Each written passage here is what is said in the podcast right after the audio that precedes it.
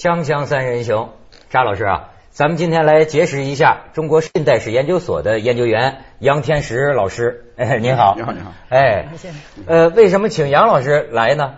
我就想起这个话从哪儿聊啊？这个清明节这个刚过啊，那么这个清明节呢，慎终追远。但是呢，我倒是意外想想起来，这个蒋介石他死在就是清明节这一天。所以说，这也算是他的一个忌日啊。那么在近两年呢，为什么我就说这特别想认识一下杨老师啊？近两年啊，一直有一个消息很引人注意，说蒋介石本人是一个五十多年写日记没有一天中断的人。嗯。那么他这么多的这个日记在什么地方？前两年的新闻传出来说是蒋家呀，把它放在美国的这个胡佛研究所的档案馆。然后呢，你只能看，当然也不能拿出来，甚至都看不到原件。那就是这个杨天石老师，好家伙，一次又一次的去美国，而且是只能手抄，在这抄。刚才我问您说，您这抄了总量的大概是三分之一。对，这个这让我们觉得非常好奇。这蒋介石的这个日记，您从这个微缩影像上看哈，是个什么样子？是个什么什么本子？给你一个什么印象呢？蒋的日记呢，是用的当年民国时期的日记本，嗯，呃，是一种规范化的日记本，也可能是当时特制的，嗯，为他特制的吗？呃，也可以这么说，或者说为国民党的一些高级官员将领特制的这种日记，每年一本。讲的日记呢，呃，一个很重要的特点就是他用毛笔写。哦，有毛笔写的，全部啊，小楷书是吗？啊，这个应该说是行书，行书啊，行书。这比起楷书啊，它要随便一点。嗯，那比起草书来说呢，它又容易看一点。嗯，哎呦，在他的这个日记里啊，我们能不能发现一些什么秘密？比方说，呃，在抗日的时候，就是蒋介石啊，他对这个日本最初这个打过来，他的这个态度，您说是矛盾的。呃，这个他经历了什么变化？从日记里能看出来吗？可以看，完全完全可以看得出来。呃，在有的时候，蒋介石是坚决主张要拒绝谈判，嗯嗯，绝不跟日本人讲和。呃，例如这个一九三七年十二月，南京沦陷，应该说啊，首都沦陷，这个是个严重的事件。当然了，嗯嗯，呃，也就是说，这是一个历史的重要关头。南京沦陷以后，国民党里边的许多高级官僚都主张要赶快跟日本人谈判。啊，例如汪精卫，例如孔祥熙，例如居正，嗯。啊，例如这个于右任，嗯，他们都主张。要赶快跟日本人谈啊！而且居正表示，如果蒋先生有顾虑的话，到了签字的时候，我来代替蒋先生签字。哦，是我来承担这个汉奸的这个承担这个，就说这个要这个要要投降签字的责任。您刚才说这已经到了哪年了？就是一九三七年。三七年。一九三七年南京沦陷嘛？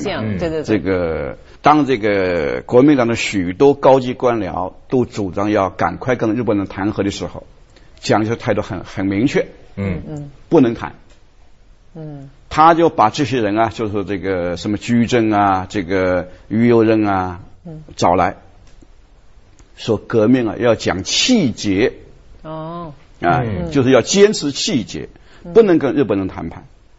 他说，如果跟日本人谈判的话，结果是什么呢？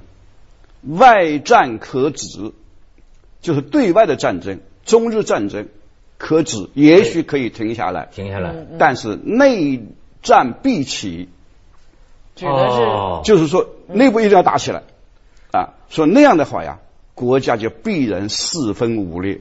那我觉得他这里边还是有一个自己的对自己权利的一个考量吧。在里边，就是说，他如果一一和嗯里边就要把他搞下去了，你凭什么你是一个战败者呀？如果他单纯的为自己的权利考虑的话，那么他完全可以走走汪精卫的道路啊。呃，走汪精卫道路，那不就成卖国贼了？就按汉奸的帽子就戴定了。所以，他还是就是说，他首先一个前提还是不能不能谈呢，不能谈判呢，啊，嗯，这个如果我说他仅仅是从自己的权利。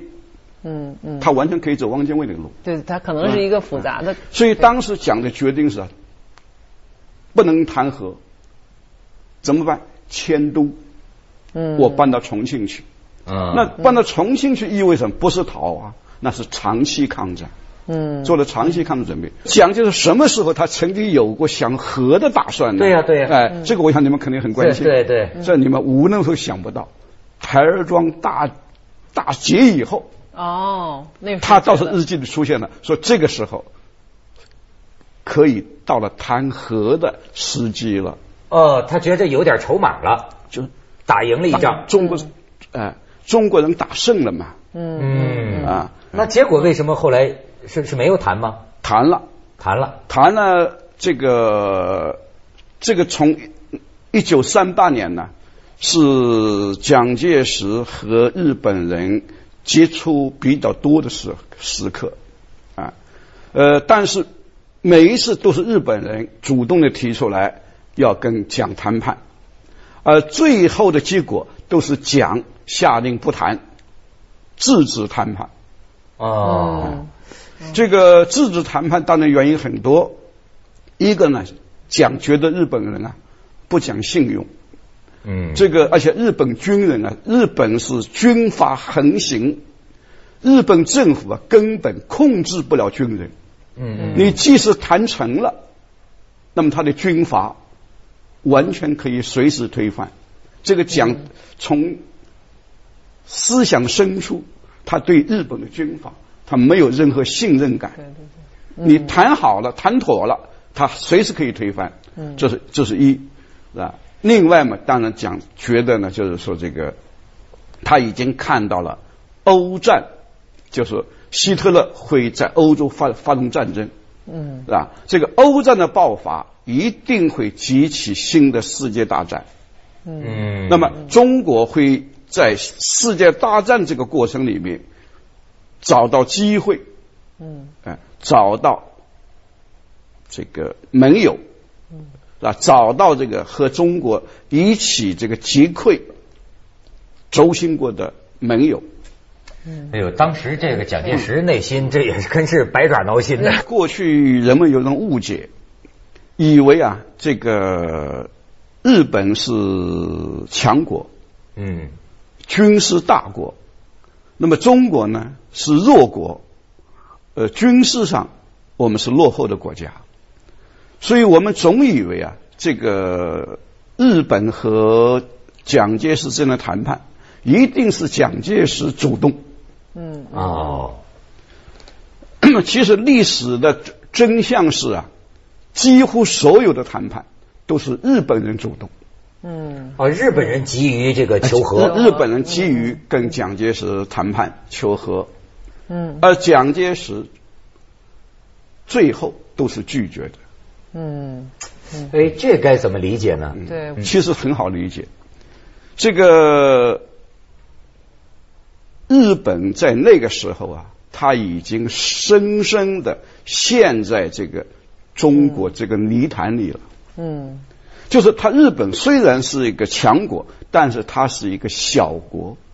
嗯，它的资源、它的人力都很有限。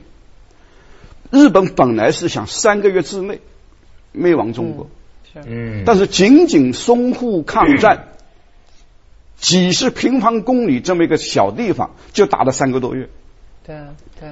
所以等到这个日军这个进占领了武汉，那么他的兵力、他的这个经济力量都支持不住了啊。而且，其实历史上资料，我们看好多国民党的军队，呃，很英勇的，从军官到士兵，是吧？有些战役打的其实特别的这个日本军阀的企图啊，是迅速的从中国这个泥潭里边把脚抽抽出来。嗯啊，锵锵三人行，广告之后见。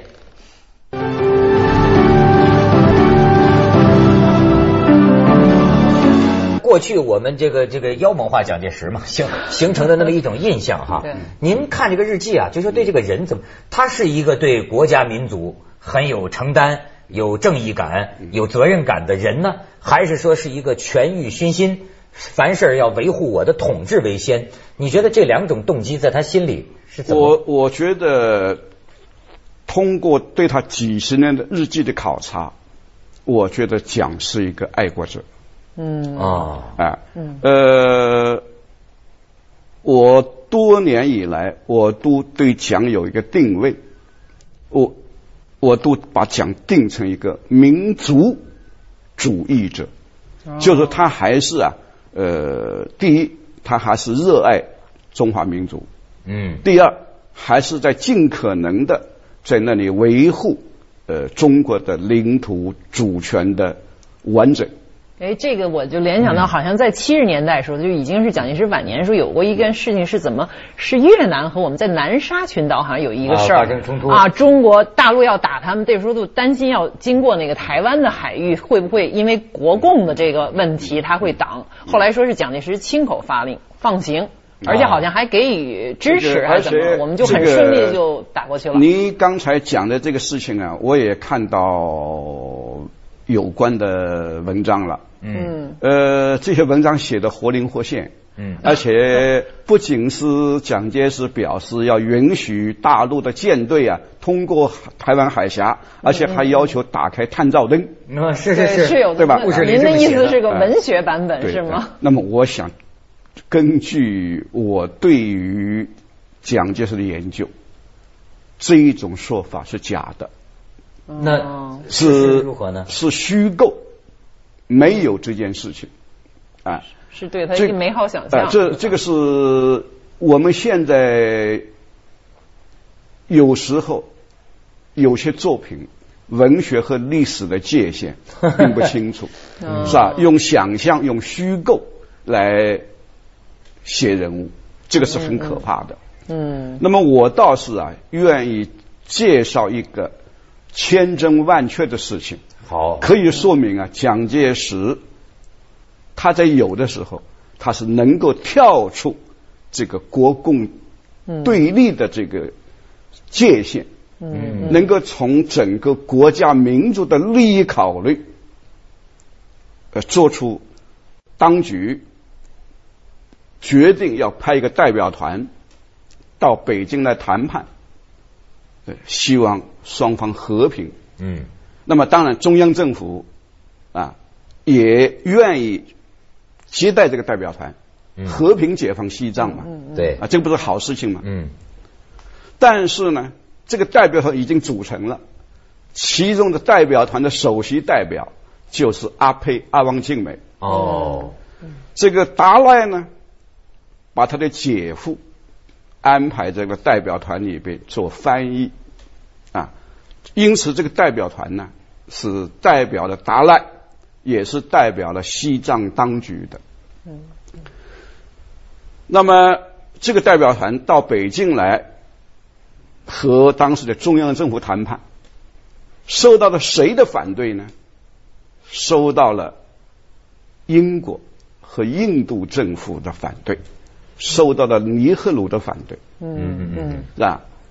英国政府、印度政府都千方百计的想阻挠这个代表团到北京来，嗯嗯，也就是说，当时中央政府、中国的政府和英国政府和印度政府，特别是和印度政府，嗯，形成了尖锐的冲突，嗯。嗯，但是这个代表团还是克服了种种困难。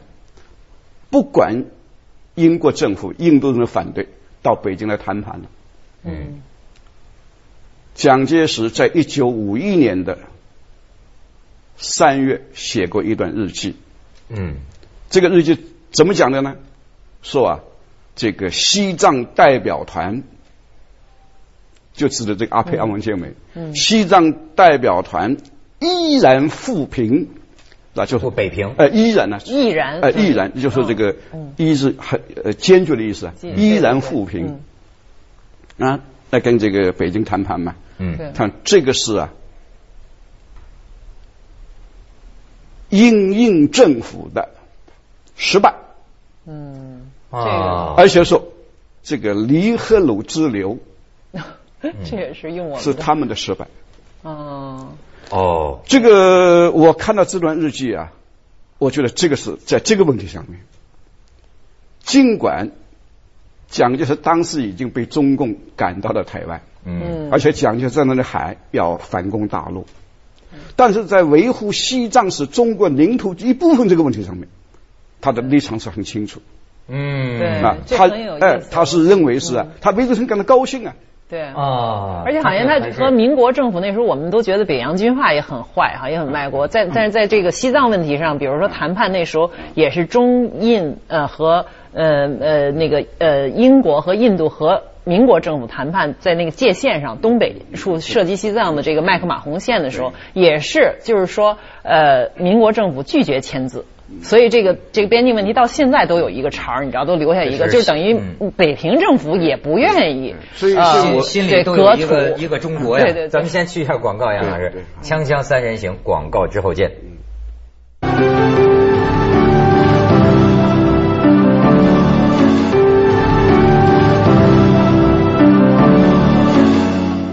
不过这就说到这个国共之间的历史恩怨。这个蒋介石啊，他我就我很好奇，他在日记里对毛泽东是不是这一辈子的这个老 是老仇人还是老冤家？他他他是怎么个恨之入骨吧？这个应该说讲的日记里谈到毛泽东的地方，嗯，没有好话，啊，哦 没有一句好话哎，都是啊，这个批判这个毛泽东的。比如说，能举例子吗？怎么说呢？呃，这么说吧，凡是讲到这个中共的地方啊，他常常是用共匪，用匪字，嗯。嗯。有时候他用共党嗯。啊，用共党就算是比较客气了。的啊。嗯。啊，很多场合底下他是用共匪，当然他称毛泽东也是匪。嗯。啊。那么这个讲对毛的这个评价里边呢，我觉得给我留下印象最深的一个地方，就是这个重庆谈判。哦，他有什么评价一？九四五年，呃，重庆谈判。那么毛泽东呢，呃，从延安到重庆来，呃，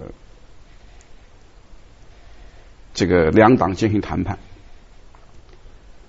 呃，最后呢，签了一个双十协定。对，那么毛泽东呢，呃，向蒋介石表示，他要回延安。那么在毛泽东回延安的当天，蒋有一段日记，对毛做了一个评价。啊，怎么说的？呃，评价大概的内容有，前面是八个字，嗯，阴阳怪气，啊呃，绵里长征。哦，阴阳怪气，是绵里长长征征，这个是讲啊对毛的一个八字评语。呃一个一个思想性格的一个评价，也就是说讲这个摸不清楚毛他真实的想法是什么，所以他叫阴阳怪气。嗯呃，另外就是就是毛这个人啊，是这个表面上看的很谦和，但是绵里长征，嗯下面有一种关键性的话。吾就是我呀，我啊嗯。料其就是料想这个判断呢，就料是料想，对，料其不能成事，哎呦，他是 他是不会做成功事情的。哦，哎终最后难逃，他逃不出。于之于是我，啊。于之一物也，物是物手的物。哦，鱼之一握也。他他说这个毛尽尽管这个毛这个不好对付嗯。啊嗯，阴阳怪气啊，绵里长征啊，不好对付啊，但是说他不能成事嗯。啊，他最后他是不会逃得出我的拳头这么一握的。啊这页日记他倒没给撕了哈，啊。这看了以后多寒碜啊！这个，那么这个我想啊，是因为这个是重庆谈判蒋毛见见面以后嘛，这个写这么一段日记。那么我曾经有一篇文章讲到，我说啊，这个蒋一生啊有许多错误的判断。对，关键。我说这个错最大的误判。哎，应该是这一次误判敌手啊！这是接下来他说他说他他他说他不能成事，这恰恰是毛成的事。